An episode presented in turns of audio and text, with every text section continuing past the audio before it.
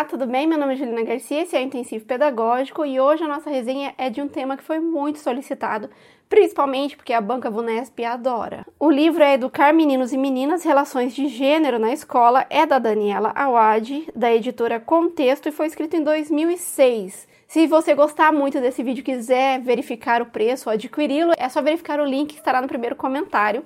Lembrando que esse vídeo ele não é publicidade, é só uma indicação mesmo. Antes de qualquer coisa, quando a gente vai falar em temas polêmicos ou temas em que as pessoas têm pontos de vista muito diferentes sobre a temática, é sempre muito importante a gente ter em vista que é possível que a gente não concorde, mas que a gente pode manter o respeito e ainda tentar verificar o ponto de vista do outro. É dentro dessa lógica que a autora vai escrever todo o seu livro. Ela vai sempre verificar o ponto de vista dela e analisar o ponto de vista contrário ao que ela acredita. E é por isso que ela já inicia o texto, ela já inicia o livro explicando os pontos de vista ou as lentes que a gente usa para ver o mundo. E ela divide mais ou menos em dois grupos ou duas formas da gente observar tudo que acontece ao nosso redor. A primeira forma seria a biológica, que são pessoas que vão acreditar que todo o nosso desenvolvimento, nossos gostos, nossas características pessoais, nossa personalidade, a forma como agimos, ela veio tudo pré-determinada no DNA. Ou, como diriam os mais velhos, veio tudo no sangue. Quem enxerga a vida dessa forma ou aprendeu que a vida funciona dessa forma, ela vai entender que dentro da natureza humana ou dentro das características animais que o homem ainda possui, tudo que nós somos enquanto sexo feminino, enquanto enquanto órgão feminino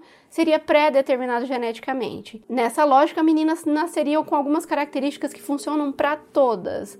Por exemplo, meiguice, fragilidade, obediência, passividade, a querida, a fofa. Enquanto isso, os meninos seriam corajosos, aventureiros, empreendedores e muitas vezes também indisciplinados. Então, a forma como você age no mundo, ela estaria diretamente relacionada à biologia. Segundo a autora, o problema dessa visão é que uma característica ela excluiria a outra. Por exemplo, uma explicação que a gente ouve muito é que as meninas são mais emoção e os meninos são mais razão. Dentro dessa lógica, a gente não poderia ter uma menina com razão e nem um menino que soubesse lidar com as emoções, porque eles estariam trocando uma habilidade que viria naturalmente pela biologia. Agora existe um outro grupo de pessoas que acredita assim que a biologia ela é importante, afinal de contas, todo o nosso corpo funciona a partir da biologia. No entanto, a aprendizagem que a gente tem com os nossos pais, amigos, familiares, emprego, escola e também a cidade onde nascemos, a época onde nascemos, as histórias que nós vivemos, elas formam o nosso caráter, elas formam nossas características e elas ajudam a construir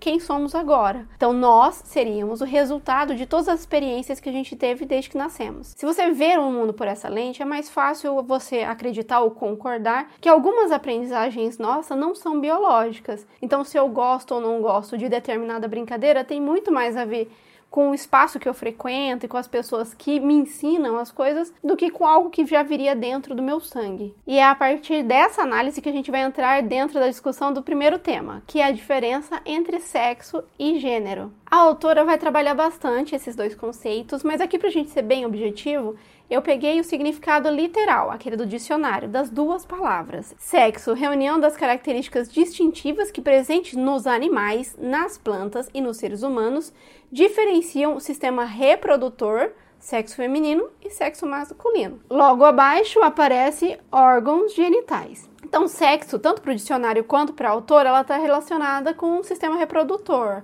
Enquanto gênero, segundo o dicionário também a autora, ele seria o conceito generalista que agrega em si todas as peculiaridades e características que um grupo, classe, seres, coisas têm em comum. Diferenças entre homens e mulheres que, construídas socialmente, pode variar segundo cultura, determinando o papel social atribuído ao homem e à mulher e as suas identidades sexuais. Então veja que, segundo o dicionário, sexo e gênero não são sinônimos, são coisas diferentes. Em um momento eu estou falando sobre órgão reprodutor produtor. Em outro momento, eu estou falando sobre construções sociais, ou seja, em cada local ser menina significa determinada coisa. Em cada local, ser menino ele vai desenvolver determinadas habilidades e também jeitos de ser. Um exemplo ótimo sobre isso é que no Brasil demonstrações de afeto entre homens é proibido e normalmente gera violência mesmo quando ocorre entre pai e filho. Enquanto em países árabes, a proibição é justamente ao contrário. Os homens e mulheres não podem demonstrar carinho na rua,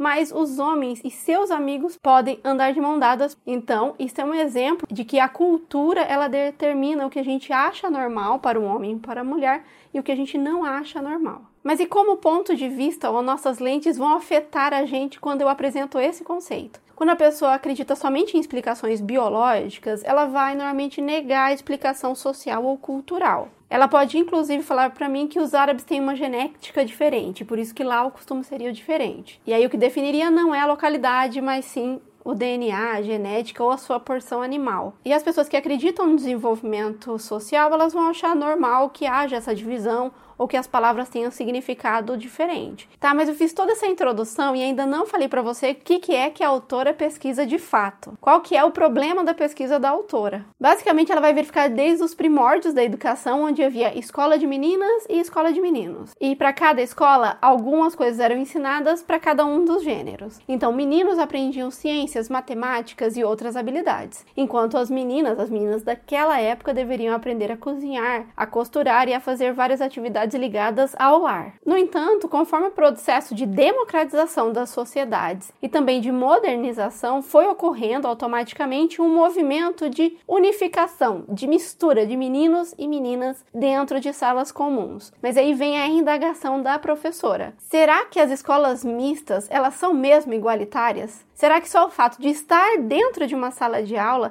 faz com que meninos e meninas aprendam as mesmas coisas? Ou seja, o acesso à educação hoje no Brasil é mesmo democrático? É mesmo igualitário? Muitas pessoas de pronto vai responder que sim, todo mundo tem acesso, o ensino é o mesmo.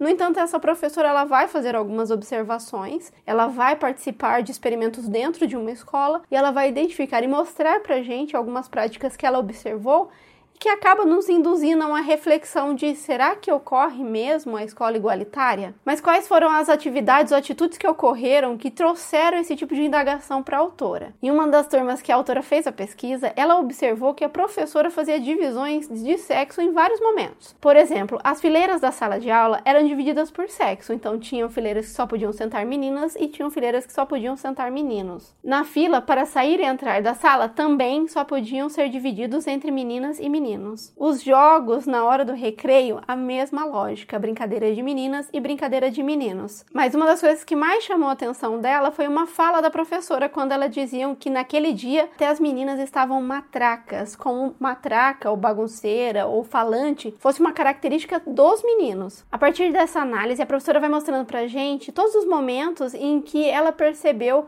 que a escola, apesar de estar todo mundo, ela funcionava de forma muito diferente. Então, haviam comportamentos que eram incentivados nas meninas. Por exemplo, ajudar as outras crianças que ainda não estavam preparadas ou não conseguiam aprender sozinhas. Essa atividade era tipicamente de menina. Enquanto bagunça ou gritaria ou mesmo elevar o tom mais alto do que da professora, numa demonstração de poder ou de quem pode mais, ele era permitido ou era mais aceito quando o menino fazia do que quando uma menina, porque era considerado que essa agressividade ou a indisciplina são características normais de menino. É claro que a professora também vai relatar aquelas crianças que não entravam nessa lógica ou nessa divisão. Elas seguiam as suas opções ou o que ela gostava mais de fazer. No caso, uma menina que gostava de jogar futebol e jogava com os meninos. Mas aqui vem a grande diferença dessa autora, na minha opinião. Ela não vai problematizar, ou ela não vai criticar, ou ela não vai se posicionar a favor de um gênero ou de outro, que é o que a maioria das pessoas que não gostam de gênero normalmente esperam de um texto. A autora, pelo contrário, vai falar das aprendizagens ou das atividades que deveriam ser feitas em conjuntos. Afinal de contas, algumas habilidades elas são relevantes para todos os seres humanos e não faz sentido só um ou só outro ter. Falando nisso, se você gosta de resenhas de livros pedagógicos também de legislação educacional, não se esqueça de se inscrever no canal, porque a gente publica vídeo novo toda semana. Voltando ao exemplo de razão e emoção, seria importante que todo mundo entendesse que todos nós precisamos sim desenvolver as habilidades cognitivas, mas as emocionais não devem ficar de lado. E isso vale tanto para homens quanto mulheres. Ela também fala de algumas brincadeiras que já existem na escola que ajudam a interação. Ela ensina todo mundo, ela inclui todo mundo e não é essa separação, essa divisão mesmo que dentro de uma mesma escola. E eu tenho certeza que você brincava muito e também gostava dessas brincadeiras. Ela vai falar em pula corda, dança, esconde, esconde, amarelinha e todas as outras atividades em que a gente não divide, todo mundo participa, todo mundo aprende junto e todos terão a mesma oportunidade de desenvolver criatividade, coragem, iniciativa e outras habilidades muito importantes que a gente vai levar por toda a vida. Aliás, a autora acredita que se todo mundo aprendesse tudo, ou seja, se as relações de gêneros não fossem tão defendidas, essa divisão, ou não supervalorizaria ou não se importaria com qual é o sexo que a pessoa teria. O mais importante seria as habilidades que ela tem. Próximo assunto que a autora vai falar é a diferença entre democracia e educação para a democracia, que novamente não são sinônimos. Educação para a democracia é quando eu ensino todos os alunos a participar das escolhas e das regras que são feitas dentro da escola. Educação para a democracia, as crianças também são incentivadas a desenvolver um espírito fraterno e também igualitário. Aliás, ela também utiliza o termo cidadania ativa, que é aquela cidadania que eu não fico sentado esperando que tudo ocorra ou que as pessoas entendam minha problemática, mas sim eu vou até os ambientes que eu posso participar da comunidade e ajudo ou tento ajudar a, a trazer soluções para os nossos problemas comuns. E ela vai trazer a informação de que só é possível eu formar esse cidadão que consegue ir até o local, que consegue verificar suas necessidades, se ele tiver uma educação igualitária, se todo mundo for igualmente importante em cada um dos processos e em cada uma das habilidades. Tendo tudo isso em vista, a autora traz uma outra diferenciação, que é a ideia de escola mista e coeducação. Então, escola mista é essa que eu coloco todo mundo dentro de uma sala, misturo todo mundo pelo menos no mesmo espaço, mas nem sempre as atividades e a organização ela foi repensada. Ela só está no mesmo espaço, mas a lógica ela continua a mesma do início da educação no Brasil, que é uma educação essencialmente católica, dada pelos padres. E o que seria coeducação, segundo a autora? Ela vai dizer que é a maneira de questionar e reconstruir as ideias sobre feminino e sobre masculino, estes percebidos como elementos não necessariamente opostos ou essenciais. Ou seja, não precisamos colocar homens e mulheres como opostos. Inclusive, ela acredita que a solidariedade, ou para que a solidariedade ocorra dentro da escola, eu preciso rever essas relações. Eu preciso rever essa lógica de opostos, de desiguais e de exclusão. É por isso também que a autora vai defender políticas públicas específicas para a gente trabalhar esse conteúdo dentro das escolas. Quando eu falei para você sobre opiniões contrárias, o que a autora sempre vai verificar a opinião contrária, ela vai trazer um questionamento que ela ouve com frequência, que é separar ou juntar os alunos dentro da mesma sala. Por que, que eu deveria separar ou por que, que eu deveria uni-los? Quem tem uma visão biológica de homem muito próximo ao animal, ele vai dizer que dividir os alunos estaria respeitando a natureza ou algo que a natureza predeterminou. E quem defende que os alunos devem permanecer todos juntos numa coeducação eles acreditam que separar as crianças é uma divisão artificial e irreal, porque na sociedade nós vivemos todos misturados todos juntos. E é por isso que essa escola onde todo mundo convive verdadeiramente ajudaria essas crianças quando elas fossem adultas a saber se relacionar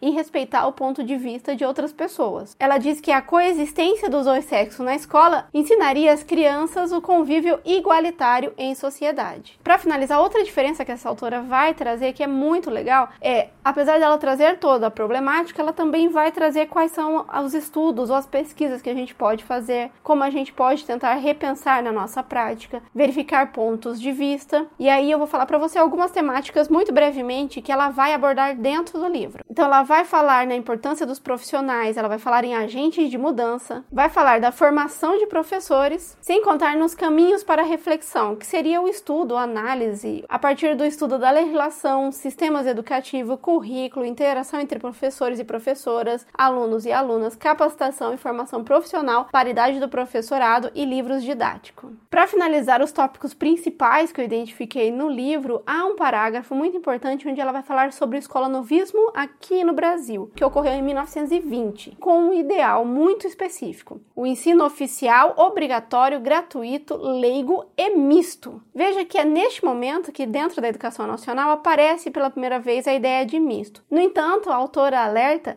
que quando foi pensado em misto, a ideia ainda era de redução de custos. Manter duas escolas era muito caro, então colocar todo mundo junto ficaria mais barato. Mas o que a gente deixou para trás nessa inclusão de todo mundo? De forma desorganizada. Nós não pensamos na forma como a prática seria afetada. E aí somente a mistura, o agrupamento das pessoas não foram suficientes para a gente mudar a forma como nós enxergamos o dia a dia dentro da sala de aula. E principalmente não foram suficientes para a gente mudar nossas práticas pedagógicas. E lembre-se que se você gostou desse vídeo ou se ele foi útil de alguma forma, curta, compartilhe. É só assim que eu fico sabendo se você quer ou não que a gente continue esse projeto. E não se esqueça também que lá no intensivo pedagógico agora a gente vai verificar a segunda parte desse vídeo e vamos ter mais de 20 questões para você treinar e acertar todas as questões sobre esse assunto.